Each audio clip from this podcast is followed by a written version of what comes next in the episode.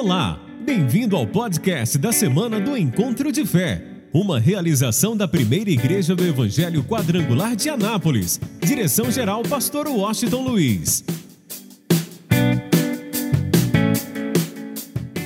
Então, Jeremias 17, 7 e 8 diz: Bendito o homem que confia em quem?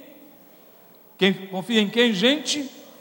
E cuja confiança é o, porque será como a árvore plantada junto, que estende as suas raízes para o, não e não receia quando vem o calor, mas a sua folha fica verde.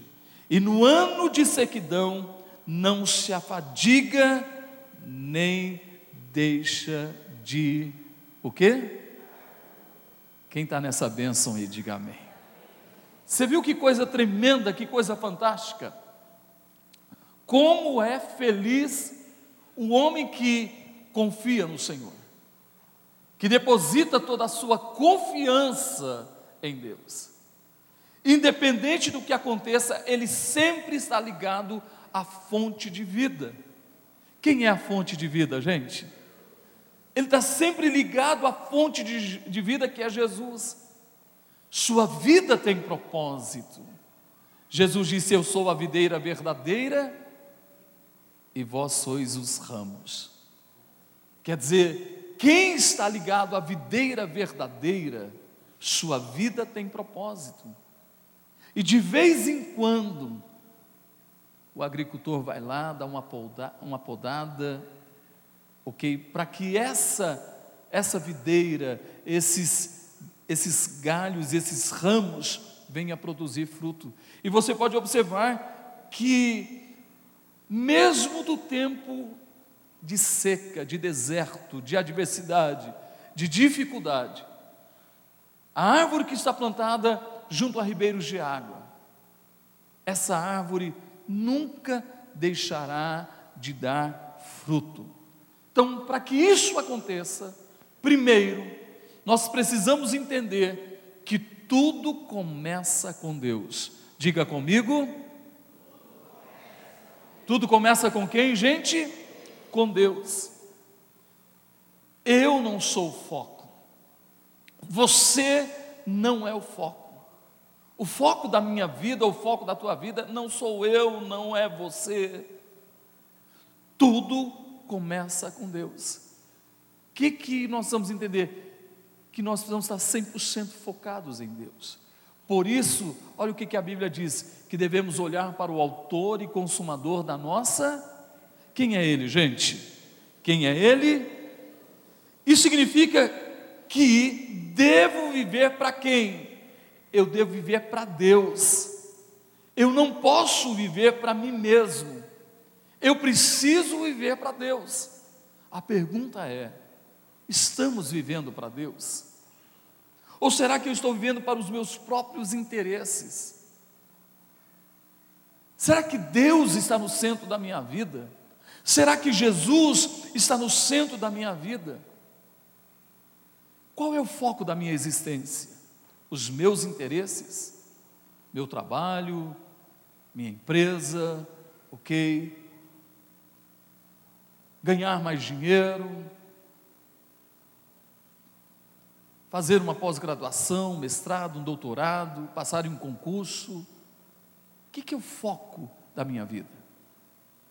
Eu estou vivendo para Deus ou estou vivendo para mim mesmo? Os meus interesses estão em primeiro lugar e eu estou deixando os interesses de Deus em segundo plano? Será que o foco sou eu? Ou o foco é Deus? Será que eu estou vivendo de verdade para Deus? Olha o que diz Colossenses capítulo 1, versículo 16. Porque nele foram criadas todas as coisas que há nos céus e na terra, visíveis e invisíveis, sejam tronos, sejam dominações, sejam principados, sejam potestades, tudo foi criado por ele e para ele. Coloca, coloca aí para mim na tela, se for possível, Colossenses 1,16 para todo mundo acompanhar. Preste bastante atenção nisso, guarda em teu coração e não se esqueça, porque em Deus, na pessoa de Deus, em Cristo, foram criadas todas as coisas que há nos céus e na terra, visíveis e invisíveis, sejam tronos, sejam potestades, sejam principados, sejam é, dominações, tudo foi criado por Ele. Então eu e você fomos criados por Deus e fomos criados para Ele. Então o foco não sou eu, não são os meus interesses, o foco é Deus. Eu preciso viver para Deus. Levanta a tua mão e diga: Eu preciso viver para Deus. Então, a segunda coisa que nós precisamos entender: se nós fomos criados por Deus, eu e você não somos um acidente. Você não é um acidente. Você não veio por coincidência, por acaso. Você é um projeto perfeito de Deus, gente.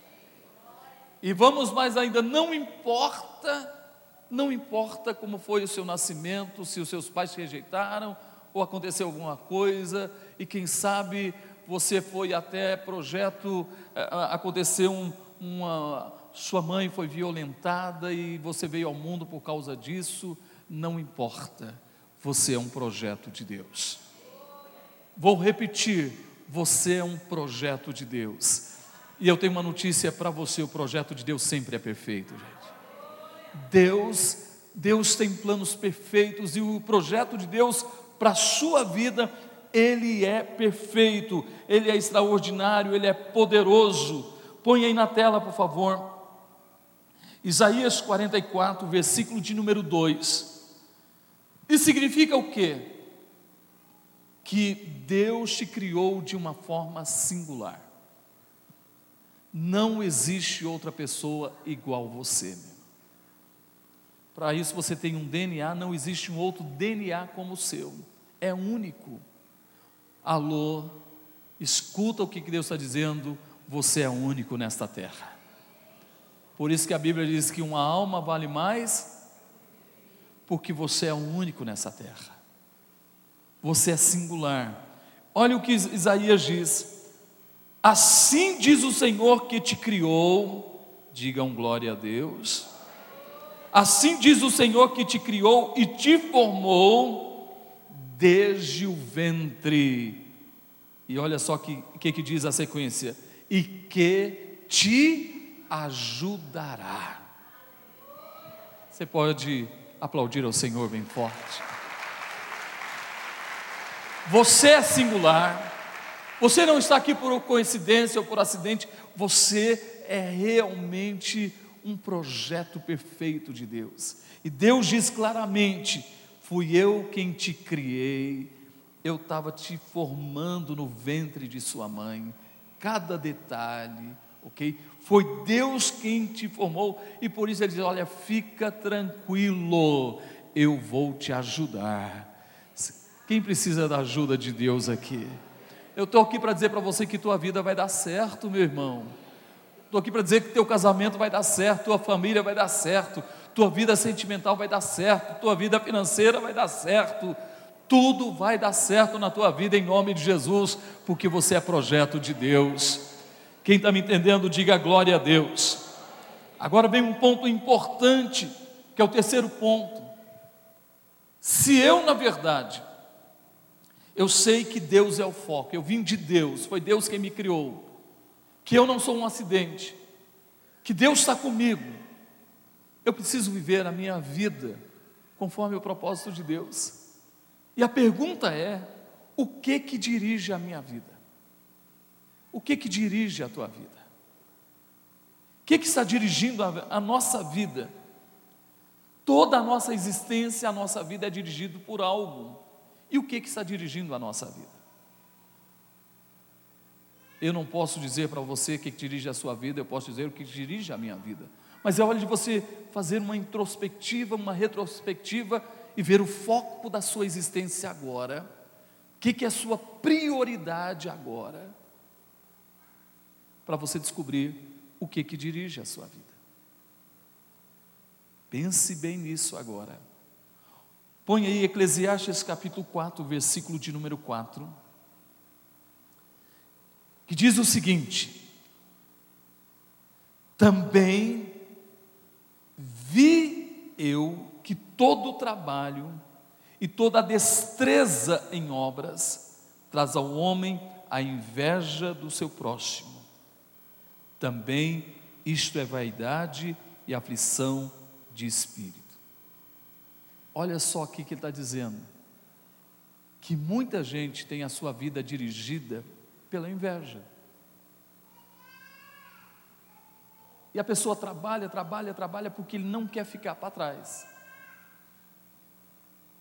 Existe até uma certa competição. E ele mostra alguns pontos que não sei se vai dar tempo de colocar na tela, mas eu quero compartilhar com vocês. Primeiro, Salmo 32, versículo 1. Salmo 32, versículo 1. O que, que nós entendemos? Que, que realmente o livro diz? Que muitos são dirigidos pela culpa. Muitos são dirigidos pela culpa. O texto diz: Bem-aventurado aquele cuja transgressão é perdoada e cujo pecado é o que, gente? Coberto. Tem gente que até hoje vive preso ao seu passado, amarrado ao seu passado, amarrado aos pecados do passado, enquanto que Deus diz: dos teus pecados eu não me lembro mais. E tem gente que não consegue avançar, não consegue romper, porque a sua vida é dirigida pela culpa. E o diabo aproveita isso e está sempre te acusando, acusando, acusando, para você não viver o propósito de Deus para a sua vida. Você precisa entender que você está no trono da graça de Deus. A graça de Deus já te alcançou, o favor de Deus já te alcançou. Você é bem-aventurado. Eu vou repetir: você é bem-aventurado por quê? Porque a sua transgressão e o seu pecado já foi perdoado, já foi lavado e remido pelo sangue de Jesus. Você está livre. Você está livre, meu irmão. Vamos lá. Jó capítulo 5, versículo 2. Muitos são dirigidos pelo ressentimento e pela raiva. Muitos são sua vida é dirigida pelo ressentimento, pela raiva. Sabe aquela pessoa que é uma pessoa amarga, cheia de ressentimento, de raiva, que não esquece o mal que fizeram para ela? Meu irmão, o mal que alguém fez para mim, eu tenho que esquecer. Eu não posso esquecer as coisas boas que alguém fez por mim. Por isso diz o texto, olha o que Jó diz: porque a ira destrói o louco e o zelo mata o tolo a ira, o ressentimento, a mágoa destrói, destrói o tolo. Aquela pessoa que está cheio de ira, é duro você conviver com uma pessoa cheia de ira. Jesus é tão fantástico que ele diz assim: aprendei de mim, porque eu sou manso uma pessoa mansa não é cheio de ira, de cólera, de raiva, de ressentimento, de mágoa, que não esquece. Imagina um casamento que teve algum problema e a pessoa tem isso no seu coração. Cada oportunidade ele joga isso no rosto da pessoa. Porque não, porque a sua vida é dirigida pelo ressentimento, pela raiva, pela ira. Por isso nós não podemos ser dirigidos pelo ressentimento. Vamos lá, 1 João capítulo 4, versículo 18. Outros são dirigidos pelo medo.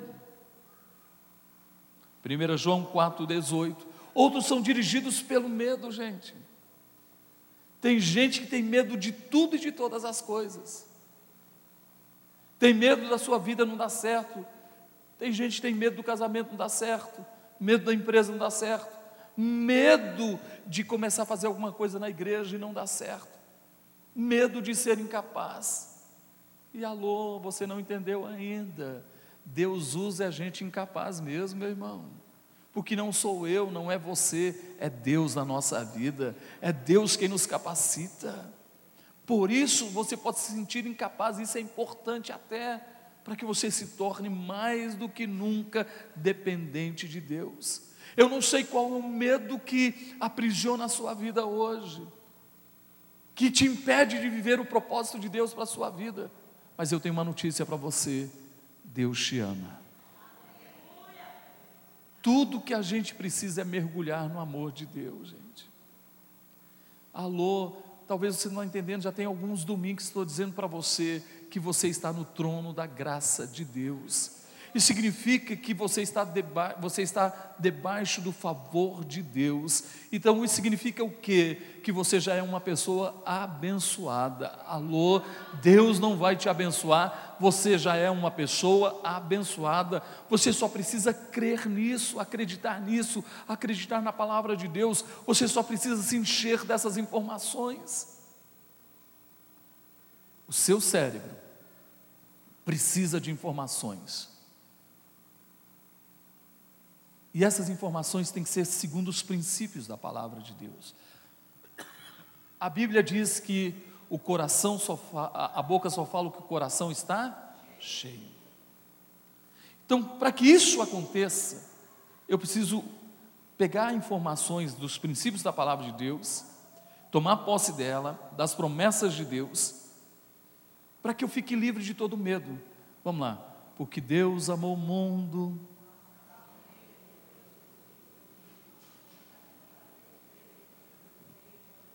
Então, qual a informação que eu tenho que trazer para o meu cérebro, para o meu coração? Qual é? Porque Deus me amou de tal maneira, Ele me amou de tal maneira, que Ele deu o seu filho.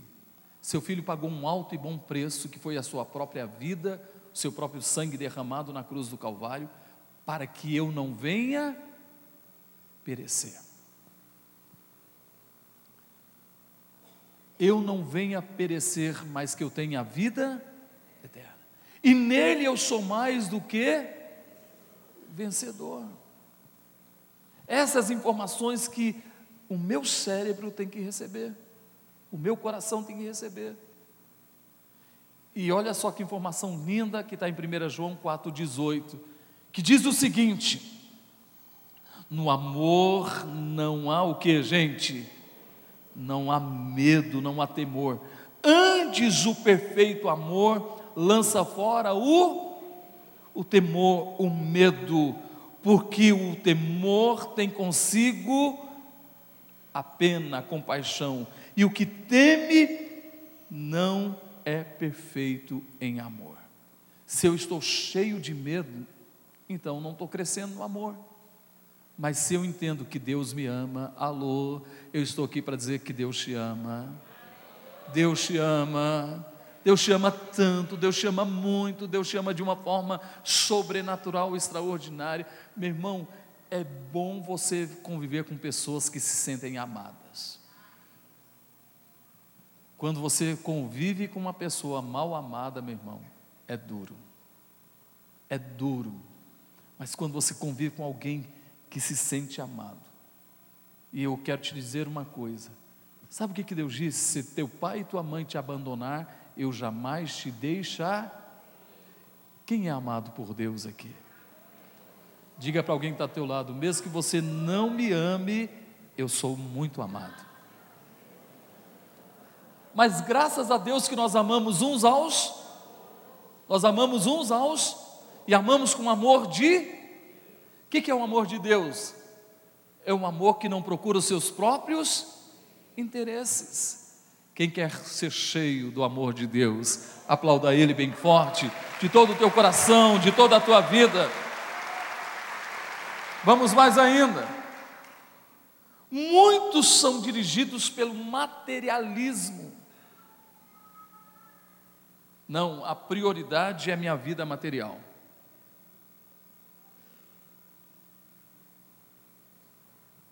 Muitos são dirigidos pelo materialismo.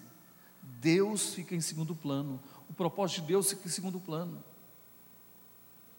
Eu não posso ser guiado pelo materialismo. Isso é tão real que a Bíblia diz que eu não posso servir a dois, a Deus e quem? As riquezas. As coisas materiais não podem ser a prioridade na minha vida. Não pode, gente. É bíblico e todo mundo sabe de cor. O que está escrito na Bíblia? Mateus 6,33. Buscai, pois, em primeiro lugar, o reino de Deus, o que mais? A sua justiça. Quem é a justiça do reino? A justiça de Deus, quem é a gente? Jesus. E as demais coisas?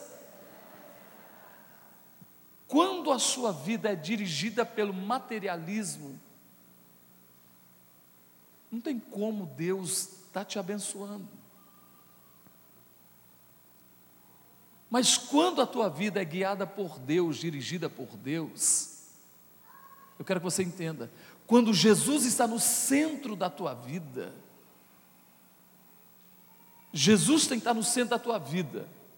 Então, quando você está com a tua família, Jesus está no centro, tua família é a prioridade, mas Jesus está no centro. Quando você está na tua empresa, naquele momento você está na empresa, a empresa é a prioridade, mas Jesus está no centro. Quando você está passeando com a sua família, aquele momento é um momento de lazer, de passear com a família, mas Jesus está no centro. Quando você, é, na verdade, é, está no seu momento especial com a sua esposa, com seu cônjuge, ele ou ela é a prioridade, mas Jesus está no centro. Agora, o que eu preciso entender é que eu não posso ser guiado pelas coisas materiais. Eu não posso. Eu não posso deixar de lado as coisas espirituais para priorizar as materiais. Eu preciso estar muito atento quanto a isso.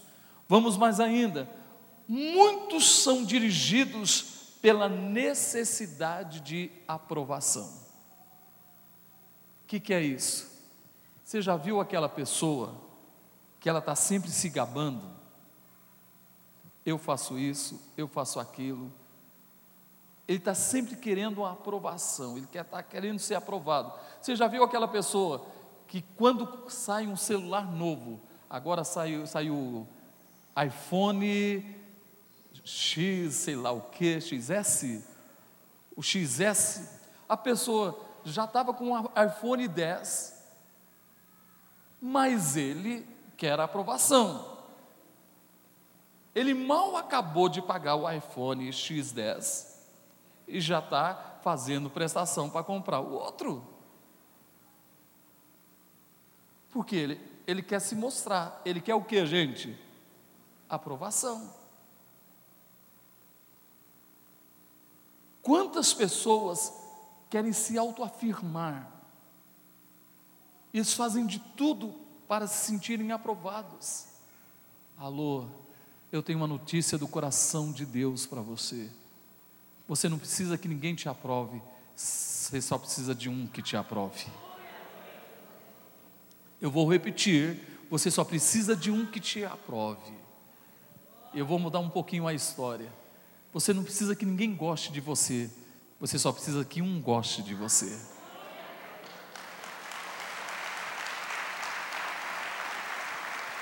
Meu irmão, se você for aprovado por ele, meu irmão, o resto vai ser o quê? Consequência. Então eu não posso ser dirigido pela aprovação. Eu quero sempre fazer alguma coisa para me sentir aprovado. Muito pelo contrário. Levanta a tua mão e diga: Eu estou no trono da graça de Deus. Vamos lá, correndo agora, o tempo é tão rápido. Quais são as vantagens de uma vida dirigida por propósito?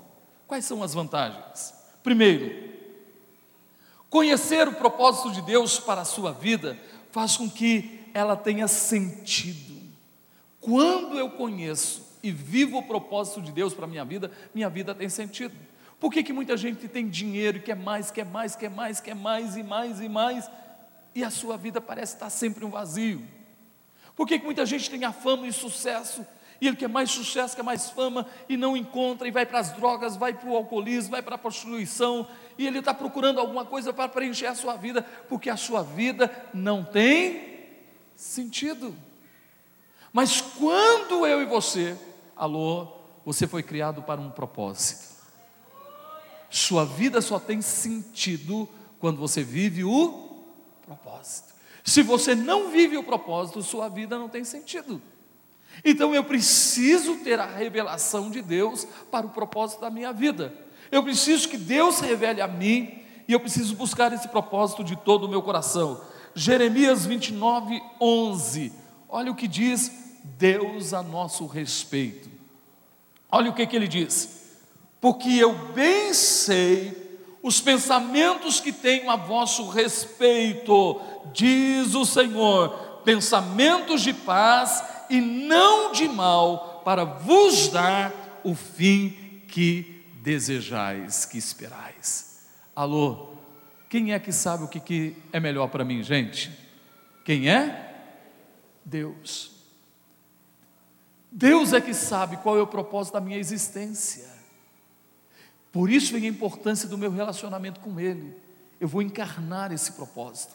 E aí a minha vida vai ter sentido. Segunda coisa, Provérbios 13, 7. Conhecer o propósito simplifica a vida. Quando a gente conhece o propósito da nossa existência, a nossa vida se torna mais fácil, mais simples.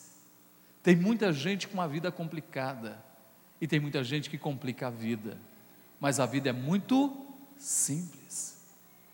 Sabe, eu, vi, eu vejo pessoas que vivem arrumando encrenca de todos os lados, uma encrenca, outra encrenca, e complica, complica no casamento, complica na criação dos filhos, complica no trabalho, complica no relacionamento. Meu irmão, a vida é muito simples, seja simples.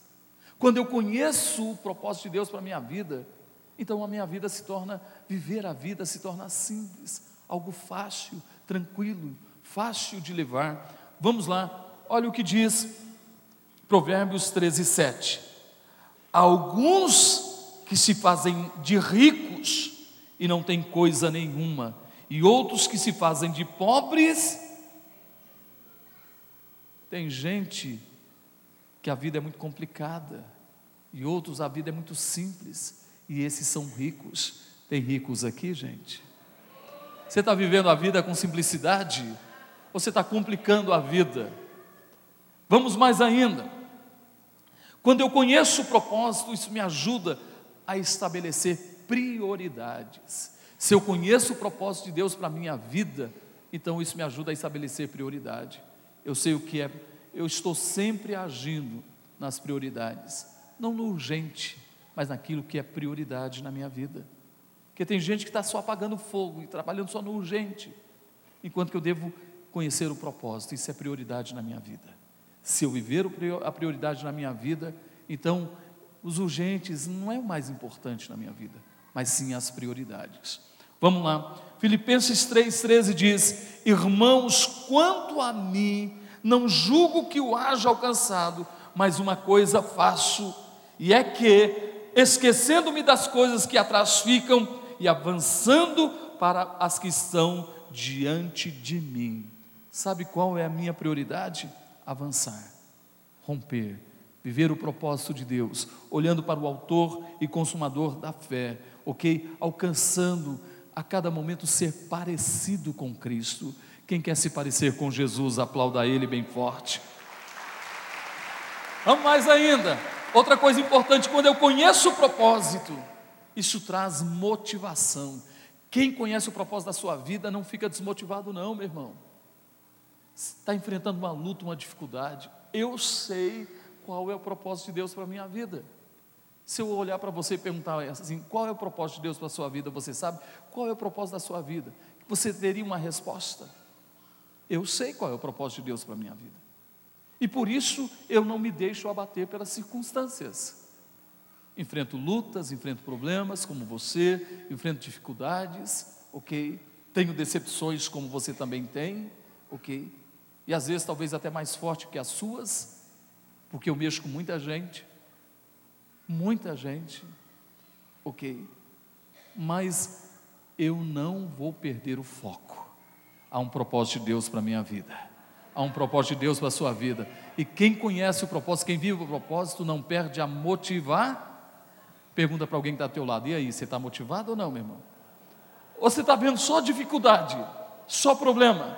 O que, que você está vendo? O que, que você está enxergando? Vamos mais ainda. Conhecer o propósito irá prepará-lo para a eternidade.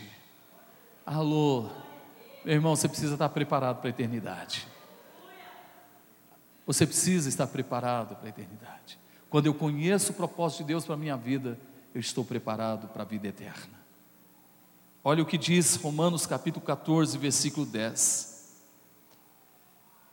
Olha como a gente deve estar muito bem preparado para a vida eterna. Por isso a gente tem que viver o propósito de Deus a cada momento na nossa vida. Diz o texto: Mas tu, porque julgas teu irmão, ou tu também, porque desprezas teu irmão, pois todos havemos de comparecer ante o que, gente? O tribunal de Cristo. Quem quer conhecer o seu propósito, diga amém. Vamos mais ainda. Nós fomos criados para sermos eternos. Nós somos criados para a eternidade. Escute e guarde isso em seu coração. Põe, por favor, aí Salmo 39, 4, e na sequência, 2 Coríntios 4, 18. Desculpe, eu pulei aqui. É 1 João 2,17, desculpe. Nós somos criados para sermos eternos. Ponha isso no seu coração.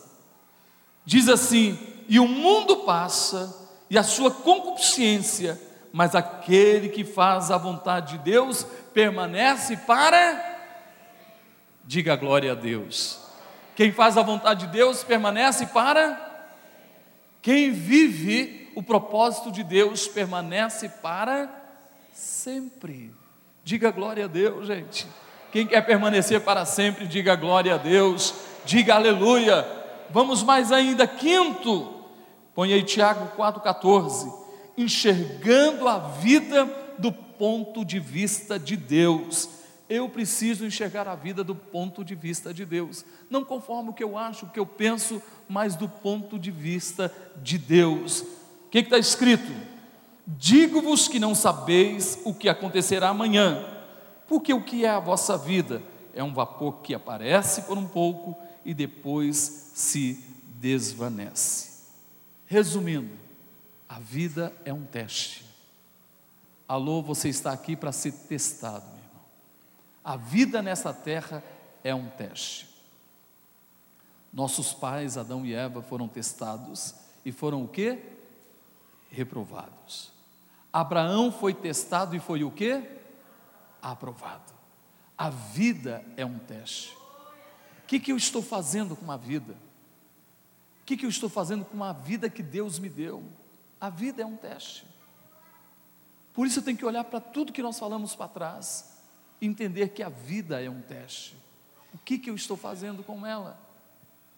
Olha o que diz o texto. Tiago capítulo 1, versículo de número 12. Tiago 1,12 diz assim: Bem-aventurado o homem que suporta a tentação, porque quando for aprovado, receberá o que, gente? A coroa da vida a qual o Senhor tem prometido aos que o amam. Vou repetir, põe na tela aí, por favor, Tiago 1,12. Bem-aventurado o homem que suporta o quê? Bem forte, suporta o quê? Porque quando for o quê? Aprovado, quando for provado, receberá o quê? Quem quer tomar posse da coroa da vida, diga glória a Deus. Meu irmão está falando de coroa da vida. Jesus disse: vida e vida com. Vida e vida com. Vida e vida com abundância neste mundo e na vida vindoura o que? Vida eterna. Diz mais ainda: a qual o Senhor tem preparado aos que o amam. Quem quer receber a coroa da vida, diga glória a Deus. Vamos lá, coloca aí Mateus 25, 21. A vida também é um cargo de confiança. Você confia em Deus? Deus confia em você. Alô, vou repetir: Deus confia em você. Eu espero que a gente seja realmente é, respondendo essa confiança de Deus, que a gente não venha aí entristecer, decepcionar Deus. Alô, sabe por que você está aqui nesta manhã? Porque Deus confia em você. Há um propósito de Deus para a sua vida. Olha o que diz. Lembra, esse texto mostra o seguinte: que Jesus conta uma parábola que um, um senhor foi viajar, pegou seus bens, os talentos, deu cinco para um, dois para outro e um para outro. Depois esse senhor volta e pede conta. O que, que eles fizeram com cinco talentos, com dois talentos, com um talento.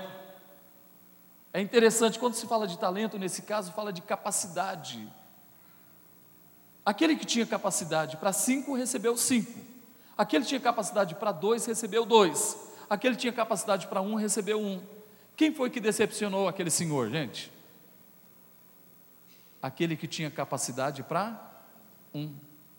Ele enterrou o talento. Alô, eu tenho uma notícia para você. Todo mundo aqui, no mínimo, tem um talento. Quem está me entendendo, gente? No mínimo.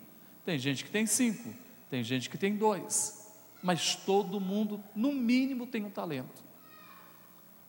Vira para alguém que está do teu lado e diga assim: o que é que você está fazendo com o seu talento? Ah, pastor, eu sou tímido, ah, isso não é para mim, não dou conta, eu não tenho tempo, não tenho jeito, pastor, oh, me desculpe, mas eu não posso o que é que você está fazendo com o seu talento. Olha o que, que Jesus disse. O que Jesus fala a respeito daquele que tinha cinco talentos e que colocou esse, esse talento em ação e gerou mais cinco. Olha o que diz o versículo 21 de Mateus 25. E o seu Senhor lhe disse: Bem está, servo bom e fiel sobre o pouco foste fiel, sobre o muito, entra onde? Entra no gozo do teu Senhor. O que, que eu estou fazendo com o meu talento? O que, que você está fazendo com o teu talento? Diga, nós não somos uma igreja de clientes, nós somos uma igreja de servos. Levanta a tua mão e diga: Eu tenho talento. Diga mais forte: Eu tenho talentos. Não, deixa eu falar uma coisa, deixa eu profetizar. Levanta a sua mão assim. Você não tem talento, você tem talentos. Vou repetir: você tem o quê? Você tem o quê? Aí sabe o que ele está dizendo para você? Fica com a mão levantada. Você é fiel no muito, no pouco, sobre o muito, te te entra no gozo do teu. Quem quer que Deus realmente, quem quer entrar no gozo de Deus aqui? Aplauda Ele bem forte, de toda a tua vida, de todo o teu coração. Preste bastante atenção. Olha o que diz o Salmo de número 39, versículo 4, e depois na sequência, 2 Coríntios 4,18. A vida é uma atribuição temporária. Nós estamos aqui de passagem, meu irmão. Vou repetir, nós estamos aqui de passagem. Enquanto estamos aqui, preste atenção nisso. Enquanto nós estamos aqui, nós somos embaixadores do que? Do reino de Deus. Vamos lá. Imagina um embaixador do Brasil Está lá, vamos colocar lá, deixa eu usar um. Lá na Síria, lá na Síria, um, um embaixador do Brasil está lá. E esse embaixador do Brasil tem uma missão na Síria. Mas ele vai deixando as coisas das, do seu país e vai se envolvendo com assuntos da Síria, em vez de procurar os assuntos da sua, do seu país, que é o Brasil. E ele começa a ter a mesma mentalidade de muitos na Síria. Crianças armadas, ok? Muita morte, assassinato, o islamismo, ok? O Islã. E ele vai se envolvendo com as coisas da Síria e vai deixando de se envolver com as coisas do seu seu país. Ele era um representante lá, mas ele preferiu, ele foi deixando, foi se misturando, ok, se envolvendo e foi deixando as coisas do seu país de fora. Vamos entender isso agora? O que, que nós somos aqui na terra, gente? O que, que nós somos? Nós somos embaixadores do reino de do reino de Deus. Estamos neste mundo como embaixadores. Mas sabe qual é o problema de muita gente? Que está deixando as coisas do reino de Deus e se envolvendo com as coisas deste mundo. Vou repetir: está deixando as coisas do reino de Deus, estão se envolvendo com as coisas deste mundo. Vai se envolvendo com o pecado, com a iniquidade, com o materialismo, ok? e vai se esquecendo dos princípios do reino. Ele não está ali para ser um representante do reino. Alô, nós estamos aqui para sermos representantes do reino de Deus. Significa que eu tenho que viver como representante do reino. A minha e a sua estadia aqui é transitória. Nós somos apenas representantes do reino de Deus. Então eu tenho que me envolver, eu tenho que representar o reino de Deus muito bem. Lá no seu trabalho, a Bíblia diz que nós somos luz nas trevas. Lá no seu trabalho você tem que brilhar. Lá entre os seus amigos você tem que brilhar. Lá entre a sua parentela você tem que brilhar. Lá na universidade você tem que brilhar. Porque nós somos representantes do reino de Deus. Somos embaixadores. Eu acho que você ainda não entendeu, gente. Você sabe o que é ser embaixador do maior reino do universo? Tem gente que não entende isso e troca o reino, essa posição de embaixador, por qualquer outra coisa, por uma noitada, por álcool, por drogas, por prostituição, por adultério, e troca uma posição de embaixador do reino por uma coisa banal que só traz o mal. Levanta a tua mão e diga: Espírito Santo me ajude a viver como embaixador do reino. Quem quer viver como embaixador do reino, diga amém. Eu tenho uma notícia para você: embaixador do reino nunca terá falta de nada. Vou repetir: embaixador do reino nunca terá falta de nada, porque no nosso reino não tem problema, no reino de Deus não tem problema econômico, gente. Olha o que diz o Salmo 39, versículo 4. Faze-me conhecer, Senhor, o meu fim e a medida dos meus dias qual é, para que eu sinta quanto sou frágil. A nossa vida aqui é temporária. Segundo Coríntios 4:18. Não, não atentando nós nas coisas que se veem, mas nas que se não veem, porque as que se veem são temporais e as que não se veem são o que, gente? Quem quer estar ligado nas coisas eternas aqui, levanta a sua mão. Quem quer priorizar o reino de Deus, diga aleluia. Quem quer, não quer sair fora do propósito de Deus, aplauda Ele bem forte, de todo o teu coração. Deixa eu correr agora, rapidamente, eu não posso nem ler, pedir para você abrir o texto bíblico, porque não dá tempo, ok? Qual é a razão de tudo da minha vida, da sua vida, da nossa vida? Levanta a tua mão e diga glorificar a Deus. Diga eu existo para glorificar a Deus. Então vou ler aqui rapidamente porque não dá tempo de você abrir. Romanos 11:36 diz assim: porque dele, por ele, para ele são todas as coisas. Glória, pois, a ele eternamente. Porque nele porque dele, por ele e para ele são todas as. Glória a Ele eternamente. Aplauda ao Senhor bem forte. Damos glória a Deus ao adorá-lo. Quando é que eu glorifico a Deus? Quando eu adoro. Romanos 6,13 diz: Nem tampouco apresentei os vossos membros ao pecado por instrumentos de iniquidade, mas apresentai-os a Deus como vivos dentre os mortos, e os vossos membros a Deus como instrumento de justiça. Põe a mão na altura do peito e diga assim: A minha vida deve ser vivida para adoração a Deus, para a glória de Deus. Levanta a mão e diga que Deus seja glorificado na minha vida. Digam amém. Damos glória a Deus ao amarmos outros fiéis. Quando nós amamos outros irmãos, nós damos glória a Deus. 1 João 3,14 diz: Nós sabemos que passamos da morte para a, para a vida, porque amamos os irmãos. Quem não ama seu irmão permanece na morte. Olha para o teu irmão assim, dá uma cheiradinha nele, vê se ele está cheirando formol. Eu espero que não, que ele esteja tão cheio de amor, que ele ama o irmão, que ele está vivo. Quem está vivo aqui, diga glória a Deus. Quem ama está vivo, quem não ama está morto, gente. Quem tem a vida de Cristo, diga glória a Deus.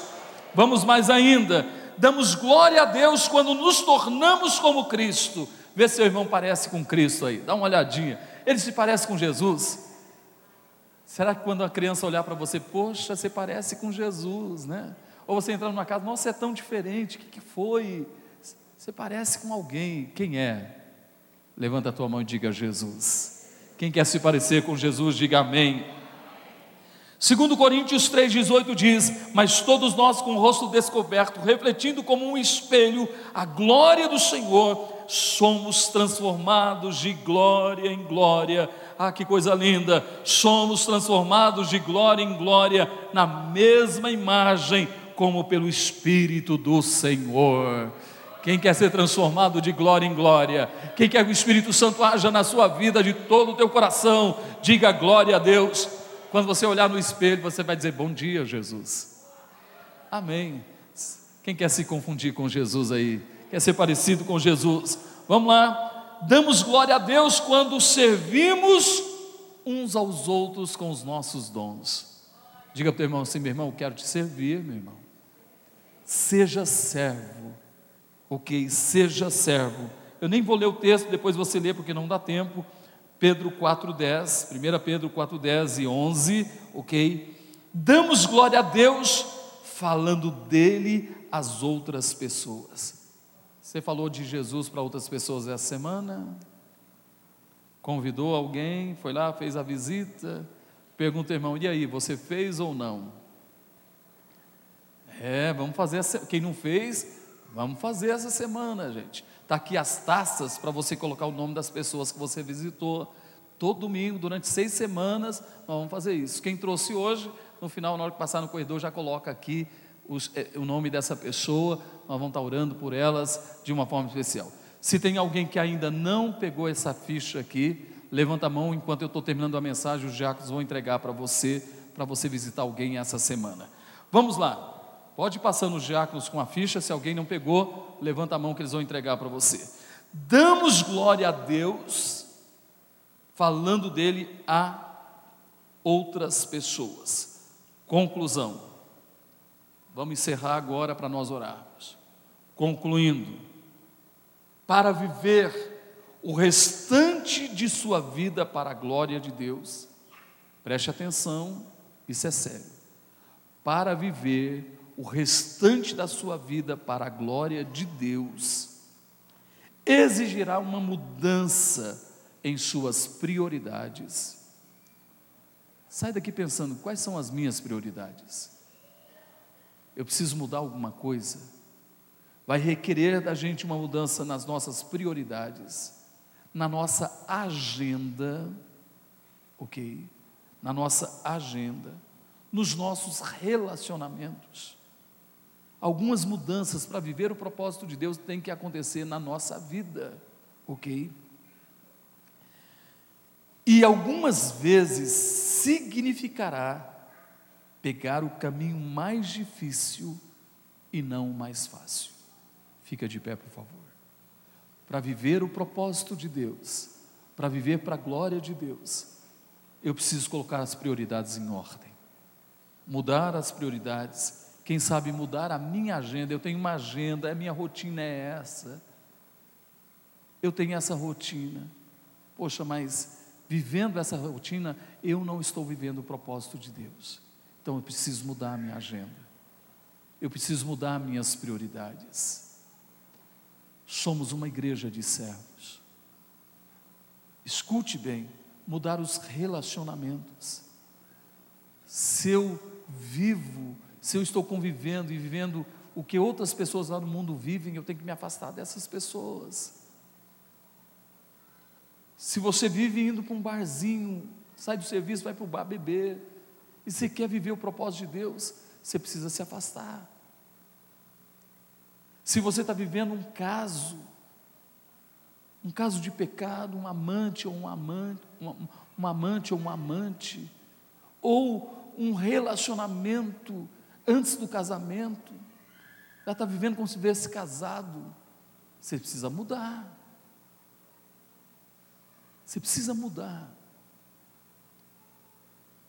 Pense bem nisso. Você precisa mudar. Se está fazendo alguma coisa que você sabe que está errado, você precisa mudar. Nós precisamos viver o propósito de Deus. Eu vou repetir: a gente precisa viver o propósito de, de Deus. Precisamos viver para a glória de Deus. O foco não sou eu, o foco é Deus, gente. Eu não vivo para mim, eu vivo para Deus. É sua agenda, ela precisa ser mudada. Eu preciso priorizar Deus, o seu reino, a sua justiça. Está aqui, eu conheço isso de cor. Então escute bem. E às vezes requer da gente esforço, sacrifício. Meu irmão, ontem eu levantei de madrugada, passei o dia todo, de manhã aqui, um café, depois fui para Goiânia, Passei o dia todo em Goiânia, cheguei em casa, dormi, hoje até perdi o horário, três horas, acordei três e quarenta, fui orar três e quarenta, continuei estudando, fui até cinco e quarenta da manhã, ok? Meu irmão, se eu tenho que mudar minha agenda, eu vou mudar minha agenda. Porque eu tenho que fazer isso para a glória de. Eu vivo para quem, gente? Para Deus. Eu vivo para Deus. E viver o propósito de Deus talvez seja viver o, o caminho mais difícil e não o mais fácil. A gente quer o mais fácil, a gente quer dormir um pouquinho mais, a gente quer descansar, não quer se envolver, não quer compromisso. Ah, não, isso não é para mim, não dou conta disso. Eu estou me auto-sabotando eu estou sabotando, eu estou me auto-sabotando o propósito de Deus para a minha vida. Eu não posso fazer isso. Eu vou repetir, eu não posso fazer isso. Eu tenho que viver o propósito, não posso enterrar o meu talento. Eu tenho que viver o propósito. E muitas vezes vai requerer o caminho mais difícil. Mas olha o que, que Jesus diz, e eu vou encerrar com isso. João 12, 25. Olha o que diz João 12, 25, que Jesus diz: Quem ama a sua vida, perdê-la-á. E quem neste mundo odeia a sua vida, guardá-la-á para a vida eterna. Por isso, Paulo disse: Não vivo, mas Cristo vive em mim. Eu não posso fazer corpo mole. Eu tenho que seguir o caminho mais difícil minha vida é muito corrida, mas eu não vou recuar, eu não vou desistir. Eu vou viver o propósito, eu vou colocar as prioridades em ordem. Minha vida tem propósito, sua vida tem propósito. Deixa Deus te usar. Multiplique os talentos que Deus te deu. Use os talentos que Deus te deu. Seja bênção na vida de outras pessoas. Feche os seus olhos. Senhor, nossa vida tem propósito. O foco não é a gente, o foco é o Senhor. Vivemos para Ti. A nossa vinda a este mundo não é uma coincidência, não é um acidente, é propósito do Senhor. Senhor, queremos viver para Ti. Queremos, ó Deus, viver para a Tua glória. Entendemos que esta é a hora, este é o momento, onde neste mundo o Senhor será glorificado na nossa vida. Então, ó Pai, traz vida, vida, Senhor, vida, Senhor, a vida de Cristo que seja real em nossa vida, em nossa existência. Senhor, aqueles que precisam passar por um processo de mudança, e todos nós precisamos, eu preciso, Senhor, eu preciso, a cada dia, passar por esse processo. Todos nós precisamos. Senhor, aquele que não está usando os seus dons, os seus talentos, enterrou o talento, Senhor, que ele possa desenterrar hoje e dizer: Senhor, eu quero viver o teu propósito. Pai, aquele que, na verdade, está se misturando com o mundo, que ele possa abandonar o mundo entender que é embaixador do teu reino. Abandonar essa relação sexual ilícita, abandonar esse vício, abandonar, quem sabe, as companhias que têm levado para o caos, para o sofrimento, tem levado essa pessoa a se afastar de ti, a deixar de viver o teu propósito.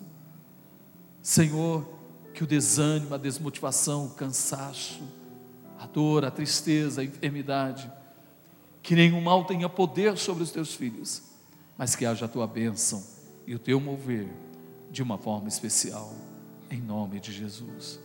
Que sejamos uma igreja de servos, uma igreja que vive intensamente o propósito do Senhor para a nossa vida, em nome de Jesus.